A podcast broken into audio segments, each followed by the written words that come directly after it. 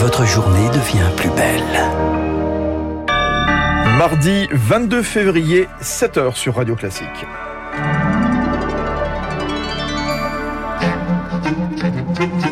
La matinale de Radio Classique avec Fabrice Lundy. Et à la une de l'actualité, Vladimir Poutine ordonne à l'armée russe d'entrer dans les territoires séparatistes de l'Est ukrainien dont il a reconnu hier soir l'indépendance. Une quasi-déclaration de guerre dans les capitales occidentales, Washington, Londres, Bruxelles. Réunion aujourd'hui pour envisager des sanctions. On y revient largement ce matin sur Radio Classique. Et puis à noter aussi la reprise des négociations aujourd'hui sur les conditions de travail dans l'hôtellerie-restauration. Il y a urgence. 200 000 postes sont à pourvoir. Radio Classique. Nous n'abandonnerons jamais notre souveraineté et nos valeurs nationales. Je pense qu'il est nécessaire de prendre une décision attendue depuis longtemps, de reconnaître immédiatement l'indépendance et la souveraineté de la République populaire de Donetsk et de la République populaire de Lugansk. Alors vous venez d'entendre Vladimir Poutine, le président russe qui reconnaît l'indépendance des territoires séparatistes pro-russes de l'Est ukrainien. Il ordonne à son armée d'y entrer pour, dit-il, Laurence Gontier, assurer des fonctions de maintien de la paix. Et c'est un coup d'arrêt pour la diplomatie. Un pas de plus vers la guerre cette fois-ci. Vladimir Poutine a atteint le point de non-retour selon le général Jérôme Pellistrandi, rédacteur en chef de la revue Défense nationale. C'est un discours comme on n'en a pas entendu depuis de nombreuses décennies, un discours où il refait l'histoire. C'est ça ce qui est extrêmement dangereux parce que euh, il n'est plus dans un discours euh, de raison avec des arguments plus ou moins valables. Il provoque la communauté internationale, il euh, réécrit l'histoire, il ouvre une boîte de Pandore. C'est le rapport de force. Il a bafoué euh, ses partenaires occidentaux en les baladant sur le plan diplomatique. Et donc aujourd'hui, il ne peut plus reculer il faut qu'il aille jusqu'au bout. Là, il est vraiment dans une fuite en avant, et c'est ça ce qui est extrêmement inquiétant, non seulement pour l'Ukraine, mais aussi pour euh, les pays européens. Le général Jérôme Pellistrandi, rédacteur en chef de la revue euh, Défense nationale, avec Chloé Juel. Le président ukrainien qualifie les derniers actes de Moscou de violation de la souveraineté et de l'intégrité territoriale du pays et assure que Kiev ne cédera pas une parcelle et n'a peur de rien ni de personne. Volodymyr Zelensky appelle ses partenaires occidentaux à un soutien clair et efficace. Et le Conseil de sécurité de l'ONU s'est réuni en urgence cette nuit. À la demande de la France, les États-Unis ont eux été les premiers à annoncer qu'ils allaient prendre de nouvelles sanctions contre Moscou. Signe de la nouvelle montée des tensions, les diplomates américains encore en Ukraine ont été déplacés en Pologne pour des raisons de sécurité. Alors que la Russie s'expose à des menaces de la part des Européens, des Américains, elle peut compter sur son voisin biélorusse. La semaine dernière, Moscou et Minsk se sont livrés à des manœuvres militaires communes auxquelles ont participé 30 000 soldats russes sur le sol biélorusse, laissant entrevoir une menace supplémentaire sur l'Ukraine. Eric Koch.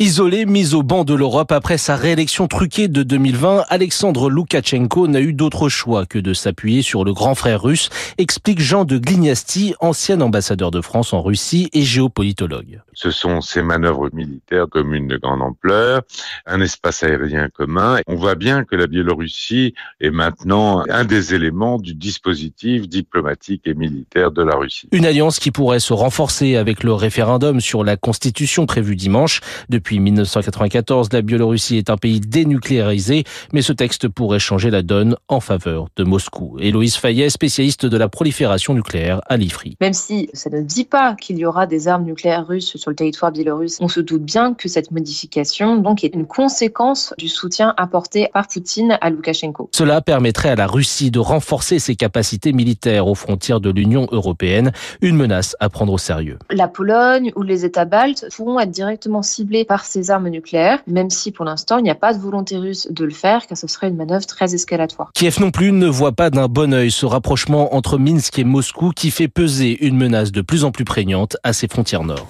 Eric Koch, une réunion informelle à huis clos du Conseil de sécurité de l'ONU prévue aujourd'hui sur le Mali.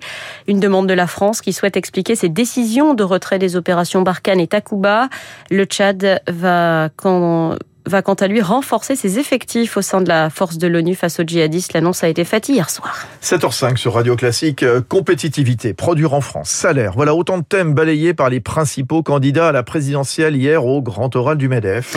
Emmanuel Macron, grand absent de ce rendez-vous car pas officiellement candidat, a été la cible de ses opposants qui tentent coûte que coûte de démontrer que son quinquennat n'est pas glorieux en la matière. Mais Victoire Fort, est-il possible de dresser un bilan? En 2017, Emmanuel Macron promettait un nouveau monde débarrassé du carcan administratif et du chômage de masse. Mais à la station F, immense campus de start-up, difficile de dresser un bilan objectif du quinquennat. Jacques Cressel, directeur général de la Fédération du commerce et de la distribution. Il y a eu très peu d'années normales les gilets jaunes, euh, grève sur les retraites, deux ans de pandémie. Sur les cinq années, il y en a eu quatre qui ont été particulièrement perturbés. Alors les chiffres. Le PIB a grimpé de 4,6% sous la mandature en marche et le chômage recule. Mais attention, la bouffée d'air économique est structurelle pour Dominique Carlac, vice-présidente du MEDEF. Je crois que c'est pas le résultat d'une politique, c'est le résultat d'un arrêt brutal de l'économie en 2020 pendant pratiquement un an. Quand ça redémarre, eh ben, évidemment, il y a une super courbe de croissance, comme on a eu euh, à la reconstruction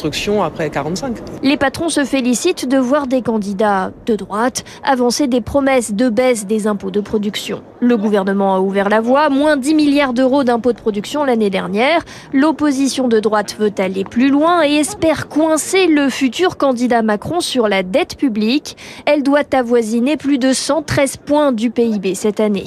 Victoire fort. Comment faire revenir des salariés dans l'hôtellerie-restauration? Reprise des négociations aujourd'hui. Les dernières discussions avaient abouti à une augmentation de la rémunération moyenne de plus de 16%, en commençant par 5% pour les plus bas salaires. Pas de quoi faire revenir les candidats selon Jean Terlon, vice-président de l'UMI, le syndicat des restaurateurs et des hôteliers, qui rappelle que la crise sanitaire n'a fait qu'aggraver les difficultés à recruter ce n'est pas qu'un problème de salaire, c'est un problème de choix de vie qui a été créé par euh, le confinement euh, et le personnel qui s'est aperçu que bah, la vie qu'il menait euh, finalement était une vie très compliquée pour avoir une vie de famille. Donc en clair, aujourd'hui, les gens ne veulent plus de coupure. La coupure, c'est entre la fin du service du midi et le retour pour le soir pour un deuxième service. Puis les gens qui veulent avoir le dimanche de repos. Mais bon, nous sommes un métier qui travaille quand les gens se reposent. On fait partie de la fête, mais de l'autre côté de la barrière. Ça veut dire que c'est une remise en cause complète de la façon dont on a tous travaillé pendant très longtemps. Jean Terlon, vice-président de l'UMI avec Azaïs Perronin. 200 000 postes sont à pourvoir euh, selon le syndicat des restaurateurs et des hôteliers. La chasseuse de 17 ans, auteur présumé du tir qui a tué une randonneuse samedi dans le Cantal, sera déférée aujourd'hui au tribunal de Riac. Une information judiciaire doit être ouverte afin de déterminer les positions et moments de tir de l'abattu au sanglier car plusieurs coups auraient été tirés lors de cette chasse selon ses participants et les témoins. De retour des Jeux Olympiques de Pékin, Quentin Fillon-Maillet a été célébré en héros hier soir dans son village du Jura. Les habitants de Saint-Laurent en Grand Vaux ont accueilli avec ferveur le biathlète aux cinq médailles. Un feu d'artifice a même été tiré en son honneur. Voilà, médaille d'or. Laurence Gontier pour les infos. On retourne tout à l'heure à 8h sur Radio Classique. D'ici là, ce sera Charles Bonner qui nous accompagnera à 7h30. Il est 7h08 sur Radio Classique. Vladimir Poutine ordonne à l'armée russe d'entrer dans les territoires séparatistes de l'Est ukrainien. Alors quel impact un éventuel conflit militaire aura-t-il sur la reprise? Rendez-vous avec François Vidal euh, des Échos. Ensuite, euh, Renaud Lemoy, l'investisseur fondateur de Epopée, spécialiste du secteur bancaire. Le système financier russe est-il solide? Tiendra-t-il le coup? Puis on y reviendra aussi sur ces tensions avec Marcelo Weisfred, donc dans le fait